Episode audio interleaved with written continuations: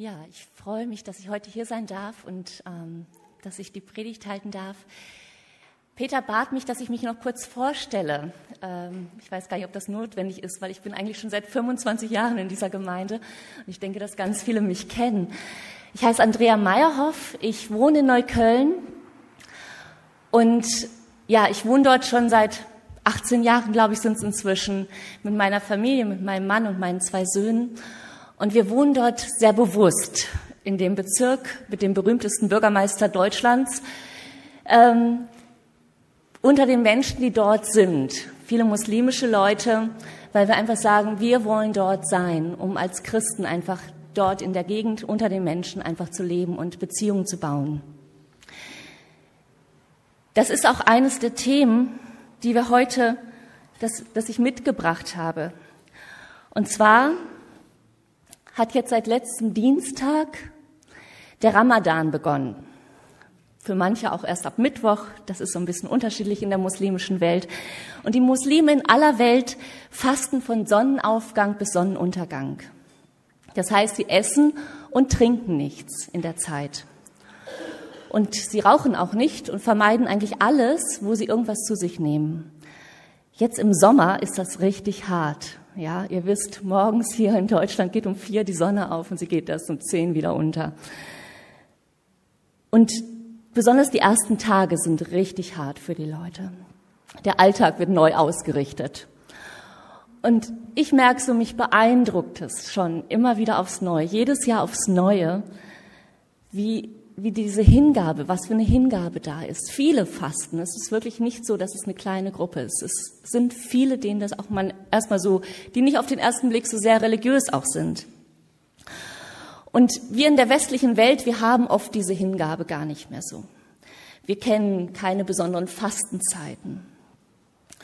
Und manchmal so im Gespräch mit den Menschen um mich herum, dann stelle ich fest, dass trotzdem doch vieles ähnlich ist. Und es gibt Leute in meiner Umgebung, die wollen gerne glauben und die sagen mir das auch, na ja, eigentlich glauben wir doch alle an den gleichen Gott. Ja, die Muslime und die Christen, wir glauben an den gleichen Gott. Da gibt's doch gar nicht so viel andere Sachen, so viel Unterschiede. Gerade auf den Kirchentagen habe ich immer wieder Leute getroffen, die genau das verkündigt haben, die gesagt haben, ach, wir glauben alle an den gleichen Gott, ist alles gut, gibt keine großen Unterschiede. Ähm, wir beten einfach miteinander, ähm, Friedensgebete der Religion gibt es. Und ganz oft steht so diese Frage im Raum, es gibt doch nur einen Gott, oder? Vor einiger Zeit war ich in einer Moschee. Ich habe, ähm, ich bin, wir sind als Gruppe, als ähm, Gemeindegruppe in Neukölln da sind wir inzwischen so 15 Leute, die zusammenkommen freitagsabends aus Neukölln und näherer und Umgebung. Ähm, sind wir auch ein Teil mit gemeinsam für Berlin in der Bürgerplattform in Neukölln. Das ist ein Zusammenschluss von ganz vielen Gruppen, christlichen, muslimischen, ähm, ja, einfach säkularen Gruppen im Stadtteil, die sich für den Stadtteil stark machen. Und in dieser Bürgerplattform haben wir auch die Al-Nur-Moschee. Ich weiß nicht, ob die vielleicht einigen ein Begriff ist. Die war stark in den Medien, weil sie einfach eine der Moscheen sind, die vom Verfassungsschutz beobachtet werden. Und natürlich gab es ganz viel Diskussion. Wollen wir die dabei haben? Was sind das für Leute? Ne? Können wir mit denen zusammenarbeiten? Wir haben sie also besucht. Wir sind in die Al-Nur-Moschee gegangen und haben uns mit ihnen unterhalten, uns mit ihnen getroffen. Und bei diesem Besuch Plötzlich waren alle meiner Gesprächspartner weg, weil Ges ähm, Gebetszeit war. Die gingen also in den Nebenraum, in ihren Gebetsraum. Ich stand da so ein bisschen dumm in der Gegend rum auf dem Flur. Und plötzlich kamen aus der anderen Richtung die ganzen Kinder aus dem Gebetsraum. Die wurden rausgeschickt und sammelten sich alle um mich rum. Ich hatte plötzlich eine Horde von 15 Kindern um mich rum. Ganz nette Mädchen. Und die fingen an zu fragen. Glaubst du an Gott? Wer bist du denn? So. Und ich ja, ich glaube an Gott. Und glaubst du an einen Gott? Ich so, ja, natürlich. Ähm, glaubst du an drei Götter? Und das sind wirklich für Muslime ganz existenzielle Fragen. Ihr Glaubensbekenntnis heißt, es gibt nur einen Gott. Und Mohammed ist sein Prophet. Christine ist heute unter uns, sie könnte euch das auf Arabisch wunderbar sagen. mein Arabisch heißt nicht, reicht nicht aus dafür. Es gibt keinen Gott außer Allah. Es gibt nur einen Gott und halt nicht Millionen Götter wie bei den Hindus. Es gibt nur einen Gott und nicht, ja, überall Götzen und Götter, wie die Naturreligionen uns das weiß machen wollen. Es gibt nur einen Gott und nicht drei Götter, wie die Christen das glauben.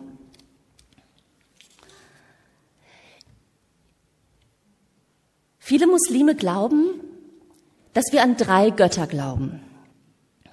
Jesus Christus, Gott den Vater und Gott die Mutter Maria. Und darum wollten die Mädchen als erstes wissen, glaubst du an drei Götter?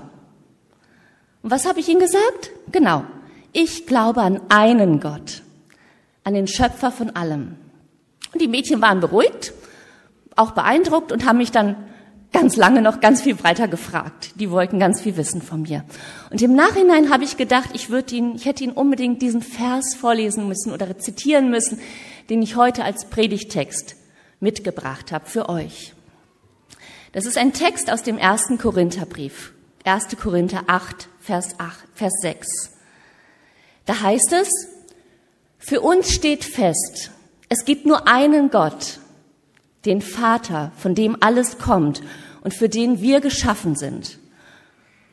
Und es gibt nur einen Herrn, Jesus Christus, durch den alles geschaffen wurde und durch den auch wir das Leben haben.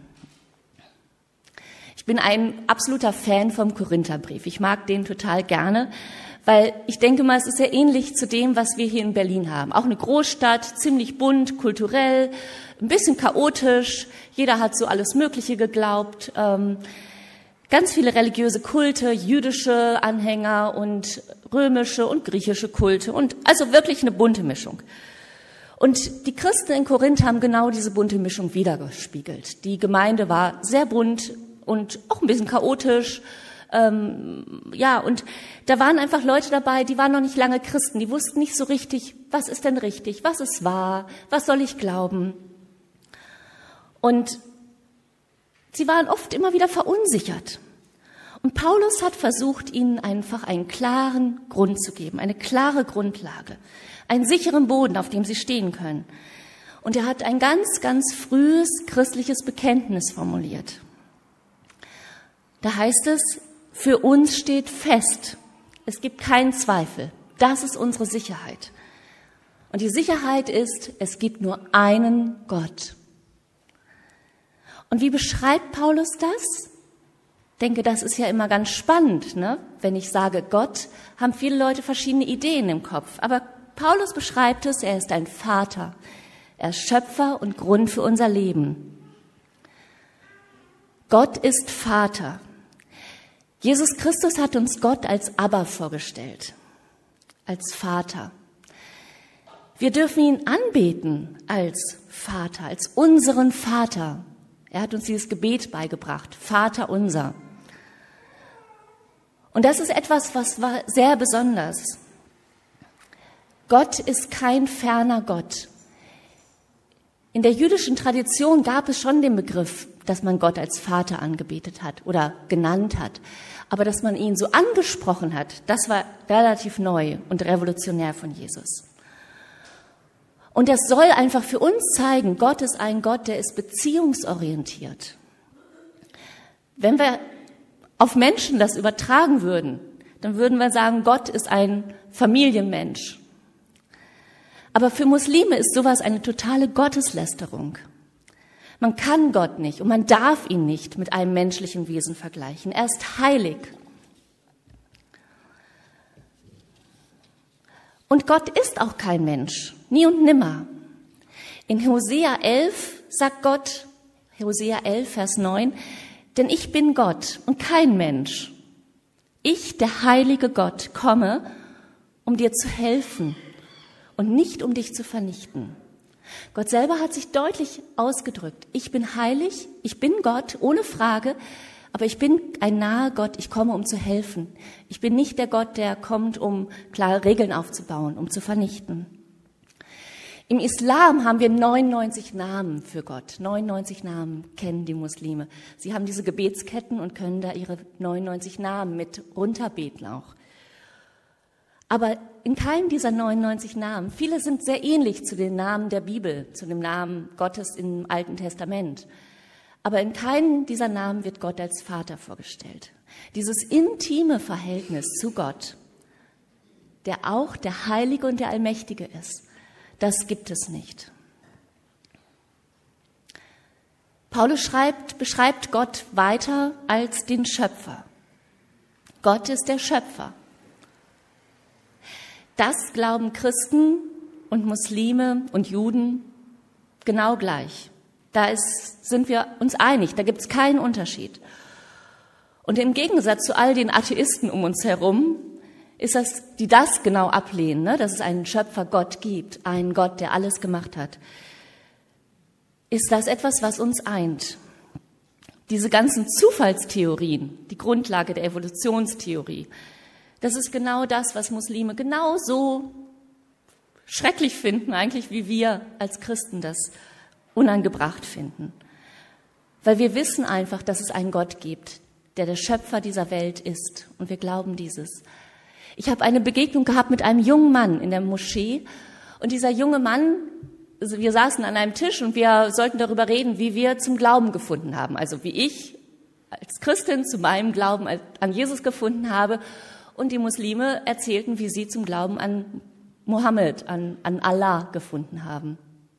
Und dieser junge Mann erzählte, dass er einfach so angewidert war von seinem Schulunterricht, wie immer nur alles auf Zufall und auf Evolutionstheorie und so aufgebaut wurde. Und das hat ihn irgendwann so genervt, dass er gesagt hat, ich will mehr über Gott herausfinden.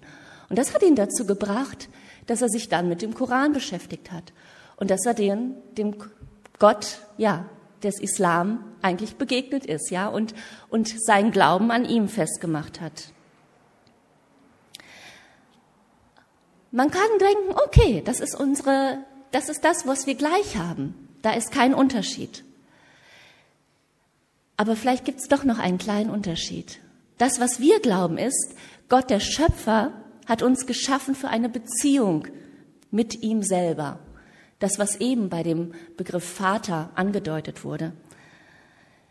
Und wir wurden nicht als Diener Gottes geschaffen. Genauso würde der Islam das eher bezeichnen. Ja, die Menschheit wurde geschaffen, um Gott zu dienen. Wir sind nicht geschaffen, um Gott zu dienen, sondern wir sind geschaffen, um in Beziehung mit ihm zu leben. Und diese Idee von Beziehung mit Gott, das zieht sich auch durch das ganze Alte Testament hindurch. Dort werden Menschen immer wieder Freunde Gottes genannt. Abraham wird so genannt, David wird so genannt. Und Jesus selber sagt es zu seinen Jüngern, ihr seid nicht mehr Diener, sondern ihr seid Freunde. Ja, ihr seid jetzt auch Freunde Gottes. Und darum heißt es in dem Bekenntnis, für den wir geschaffen wurden. Wir wurden für Gott geschaffen, für die Beziehung mit ihm. Und dieser erste Teil dieses Glaubensbekenntnisses, das erinnert ganz stark an das Glaubensbekenntnis der Juden im Alten Testament. Das ist ganz parallel zu dem, was im Alten Testament immer wieder auftaucht. Aber Paulus geht hier einen Schritt weiter und er nimmt uns hinein und erweitert dieses Glaubensbekenntnis auf Jesus Christus. Und da stellt er ganz parallel dazu, wie Jesus Christus ist. Und es das heißt, es gibt nur einen Herrn, Jesus Christus, durch den alles geschaffen wurde und durch den auch wir das Leben haben. Ihr seht es, es ist ganz parallel angeordnet. Und Jesus Christus ist kein zweiter Gott, der daneben gestellt wurde, neben dem Vater und Schöpfer, sondern er ist genau der gleiche Gott, genau eins mit dem Gott des Alten Testaments. Jesus Christus, ein Herr, der Schöpfer und Grund für unser Leben. Dieser Begriff Herr, der dort steht, da heißt es im griechischen Urtext Kyrios. Und die Die Juden hatten ja so viel Respekt vor Gott, dass sie halt nie den Namen Gottes ausgesprochen haben. Sie haben alles vermieden, um diesen Namen in den Mund zu nehmen. Und sie haben einfach im Alten Testament, dann auch in der Septuaginta, in der griechischen Übersetzung für das Alte Testament, diesen Namen für Gott Kyrios eingesetzt. Also im ganzen Alten Testament finden wir den Begriff Kyrios im griechischen Bereich. Und das wurde übertragen dann. Da hat Paulus diesen Begriff genommen und hat ihn eingesetzt für Jesus Christus. Jesus Christus, und das ist das, was Paulus damit aussagen will, Jesus Christus ist Gott. Aber viele Leute lehnen das ab, viele Menschen um uns herum lehnen das ab. Da gab es in der Kirchengeschichte ganz viele Diskussionen drüber. Ja, selbst Christen haben sich den Kopf darüber zerbrochen und waren sich nicht einig darüber. Die Juden lehnen das von Grund auf ab. Ja, Jesus Christus ist nicht Gott. Es geht gar nicht. Und die Muslime lehnen es auch ab. Das ist eines der, ja, der unmöglichsten Dinge, die man sagen kann, dass Jesus Christus Gott ist. Es ist Gottes Lästerung. Aber genau wie der Vater, und das ist das Tolle an diesem Bekenntnis, ist er Schöpfer und Grund für unser Leben. Unser Leben haben wir durch Jesus Christus erhalten, in zweifacher Art und Weise. Einmal bei der Geburt. Die Schöpfung von uns selber, von jedem Einzelnen von uns bei der Geburt, da war Jesus Christus dran beteiligt. Wir sind Geschöpfe Gottes. Und jeder Mensch hat das Geschenk des Lebens erhalten ja, von Gott, von Jesus Christus. Und wir haben ein neues Leben erhalten, ein zweites Leben, eine neue Geburt, wie Jesus das dem Nikodemus erklärt hat.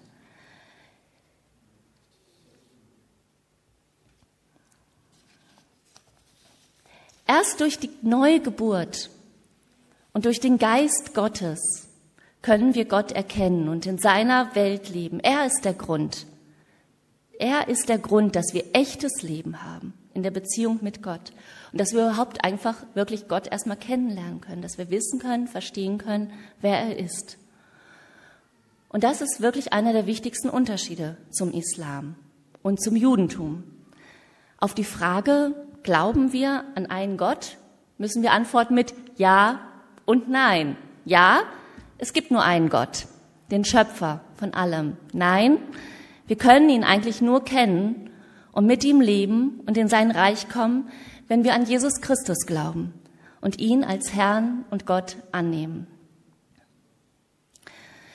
Paulus schreibt diese Worte, diese Verse an Christen, die ziemlich durcheinander waren und die sich immer wieder gefragt haben, gibt es einen Gott? Was ist mit den ganzen Götzen und Göttern um uns herum?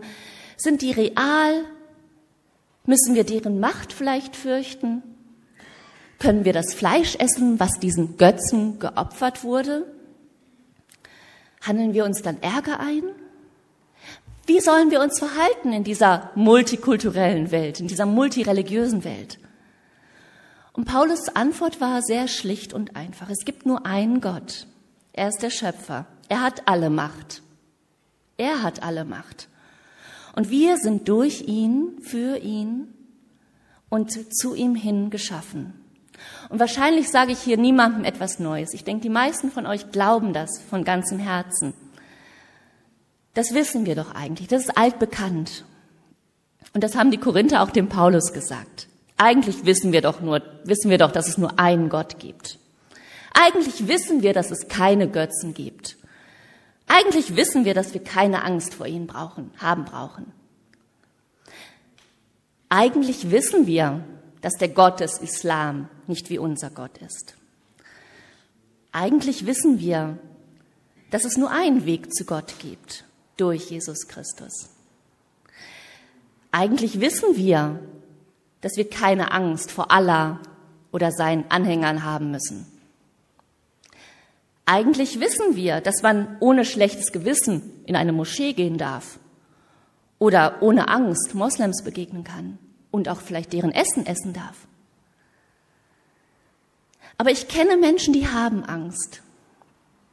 Ich kenne Menschen, die haben Angst, in eine Moschee zu gehen, weil sie sich damit auf feindliches Gebiet begeben. Ich kenne Menschen, die haben Angst und die sagen, dass man nicht in eine Moschee gehen darf, weil man dort die Schuhe ausziehen muss und damit dem Gott des Islam einfach zu viel Ehre gibt. Ich kenne Menschen, die würden nie den Namen Allah verwenden, weil sie damit einen fremden Gott oder vielleicht sogar einen Dämon anrufen.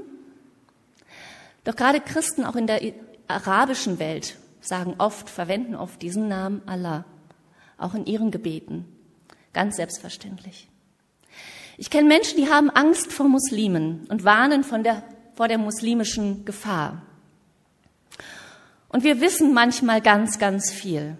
Wir wissen es aus den Zeitungen, aus den Fernsehen, von Herrn Buschkowski, von Herrn Sarrazin, von den Nachbarn oder den Mitchristen. Aber Paulus warnt uns.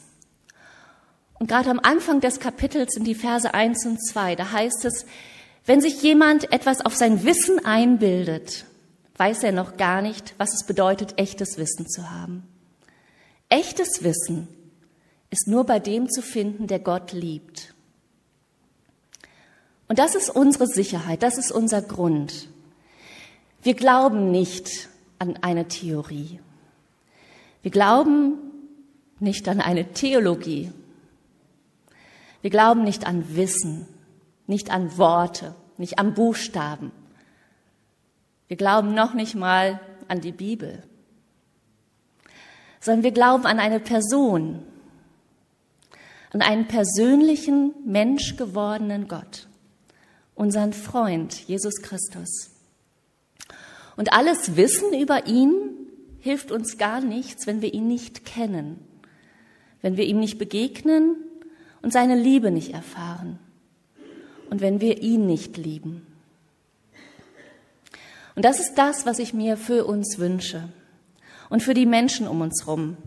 Seien es jetzt Moslems oder seien es Atheisten oder Leute aus den Landeskirchen, die vielleicht gar nicht so richtig wissen, was sie glauben. Ich wünsche mir, dass wir nicht in erster Linie Wissen weitergeben wollen, sondern die Liebe Gottes, die in unser Herz ausgegossen wurde. Jesus hat gesagt, das Wichtigste ist Gott zu lieben und unseren Nächsten. Und der Nächste ist nicht unser Mitchrist. Er hat das in der Geschichte vom Samariter aufgegriffen. Das sind nicht die Leute, die so sind wie ich. Ja? Das sind nicht die Leute, die mir sympathisch sind, die die gleichen Hobbys haben, sondern die, die mir erstmal unbekannt sind, vielleicht abweisend, vielleicht sogar unheimlich und manchmal mir vielleicht auch feindlich gegenüber. Das ist die Herausforderung für die Christen in Syrien, ja, oder in den muslimischen Ländern. Das ist ihre Herausforderung. Aber die gilt genauso für uns hier, wo wir in Freiheit und Frieden leben. Bei den Menschen in der bei den Mädchen in der Moschee war das ganz einfach. Die durften mich alles fragen. Wir hatten etwa 10, 15 Minuten während der Gebetszeit und sie haben mich wirklich ein Loch im Bauch gefragt. Und ich habe versucht, all ihre Fragen ganz geduldig zu beantworten. Und ihr Wissensdurst, der wurde gestillt. Aber ich glaube, sie haben noch etwas anderes mitbekommen, etwas viel Wichtigeres. Sie haben einen Menschen gefunden, einen Menschen getroffen, der Gott liebt, der Christ ist und der sie lieb hat. Und am Ende des Gespräches habe ich sie gefragt, ob sie denn keine Christen kennen, wenn sie schon so viele Fragen haben, die sie einmal die Fragen stellen können. Und sie haben mir gesagt, nee, wir kennen keine Christen. Das ist leider Neuköllner Realität. Da gibt es viele Leute, die laufen nie einem Christen über den Weg. Wenn dort Leute auf die Idee kommen, dass sie anfangen, nach Gott zu fragen, dann gehen sie in die Moschee, nicht in die Kirchen. Und das war für uns Ausschlag, dass wir gesagt haben, wir wollen als Gruppe dieser Gemeinde, als Hausgruppe in Neukölln. Wir wollen wirklich bewusst da sein. Wir wollen für die Menschen da sein, die dort leben. Und wir wollen einfach eine offene Tür, ein offenes Herz haben. Wir wollen Zeit haben, damit sie uns fragen können. Und wir treffen immer wieder Leute, die uns fragen, die wirklich neugierig sind, die mehr wissen wollen. Und die wissen wollen, ja, glaubst du an einen Gott oder an drei Götter? Und wie sieht dein Gott aus? Und was hat das mit deinem Alltag zu tun? Und wie lebst du das? Das ist der Grund, warum wir dort sind und warum wir uns entschieden haben, dort auch wirklich wohnen zu bleiben. Jetzt während des Ramadans ist das so ein bisschen schwierig mit unseren Freunden, weil die alle sehr, sehr beschäftigt sind. Die treffen sich ständig, also der Alltag wird einfach umgestellt. Sie haben tagsüber nicht unbedingt so viel Zeit, weil sie halt dann nachts unterwegs sind und tagsüber schlafen, wenn sie sich's erlauben können. Aber wir können und wir wollen in dieser Zeit für sie beten. Und ich liebe diese Gebetshefte, 30 Tage Gebet für den Ramadan. Wir haben die draußen liegen. Ich habe ein paar davon bestellt. Und ich würde mich total freuen, wenn die Leute mitnehmen und sagen, ich bete mit. Ich bete mit für Muslime aus der ganzen Welt. Ja, es ist wirklich jeden Tag ein Thema für Muslime aus dieser Welt an verschiedenen Ecken. Menschengruppen, die ich noch nie von gehört habe. Und dann vielleicht auch immer noch mal ein Gebet hinterher für die Muslime hier in Berlin, wenn ihr schon dabei seid. Ich stehe draußen nachher mit diesen Heften. Ähm, wer also gerne eins haben möchte, kommt einfach am besten vorne im Foyer zu mir und holt sich eins ab. Wir wollen auch oder wir beten sowieso jeden Mittwoch in Neukölln für Neukölln, für Muslime um uns rum, aber dann auch speziell jetzt in der Ramadan-Zeit für die Anliegen, die auch in diesem Heft stehen. Und es ist einfach nochmal eine herzliche An ähm, Einladung. Wer möchte, Mittwochabend in Neukölln, vielleicht für die nächsten zwei, drei Wochen einfach mitzubeten und diesen Anlass zu nehmen vom Ramadan, einfach mit dabei zu sein. Ihr seid herzlich eingeladen. Ähm, kommt auch zu mir, ich sage euch wann und wo genau. Ich möchte einfach jetzt noch kurz beten und möchte beten, dass Gott einfach eingreift. Und möchte auch beten, falls jemand heute hier unter uns ist, der sagt, also dass Jesus Christus wirklich Gott ist, das war mir so noch gar nicht bewusst oder das fällt mir ganz schwer zu glauben. Ich möchte auch einfach dafür beten. Ich glaube, Gott selber kann einem das offenbaren und zeigen. Wer da einfach noch Fragen hat dazu, ja, wer darüber sprechen möchte oder Gebet möchte, kommt auf Peter oder auf mich zu oder auch nachher hier in die Gebetsecke. Wir sind einfach gerne bereit, da auch nochmal miteinander zu sprechen und zu gucken, was sagt die Bibel noch dazu dem Thema.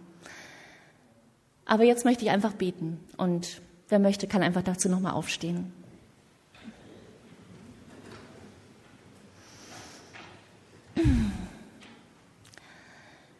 Herr Jesus Christus, ich danke dir dafür, dass du nicht irgendein Lehrer bist, Herr, sondern dass du auf diese Erde gekommen bist als Gott, dass du Gott wirklich zu uns Menschen gekommen bist, um Mensch zu sein und unter uns zu wohnen, unter uns zu leben. Und Herr, du hast dir kein leichtes Leben ausgesucht, Herr.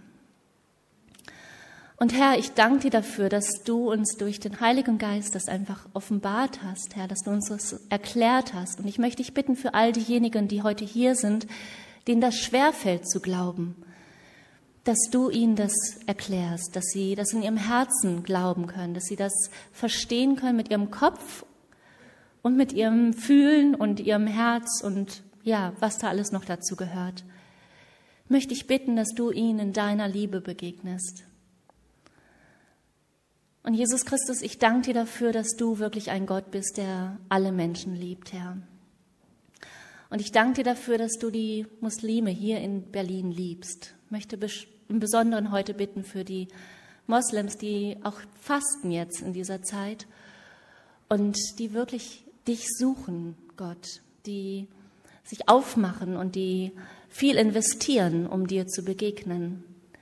Herr, du hast alle Möglichkeiten.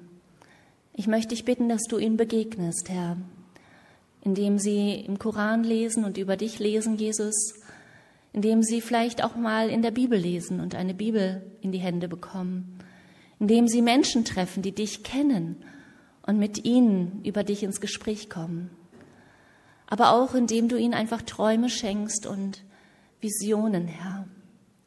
Du hast alle Macht dieser Welt und du hast alle Möglichkeiten. Und ich möchte bitten, dass wirklich viele von dir hören, Herr. Herr, wir sind nicht die, die alles wissen, die die Weisheit ja mit Löffeln gefuttert haben, Herr, sondern Herr, du bist derjenige, der alles hat, der alles weiß. Und du bist der Herr der Liebe. Komm du in deiner Liebe. Berühre unsere Herzen und berühre die Herzen der Menschen in unserer Umgebung.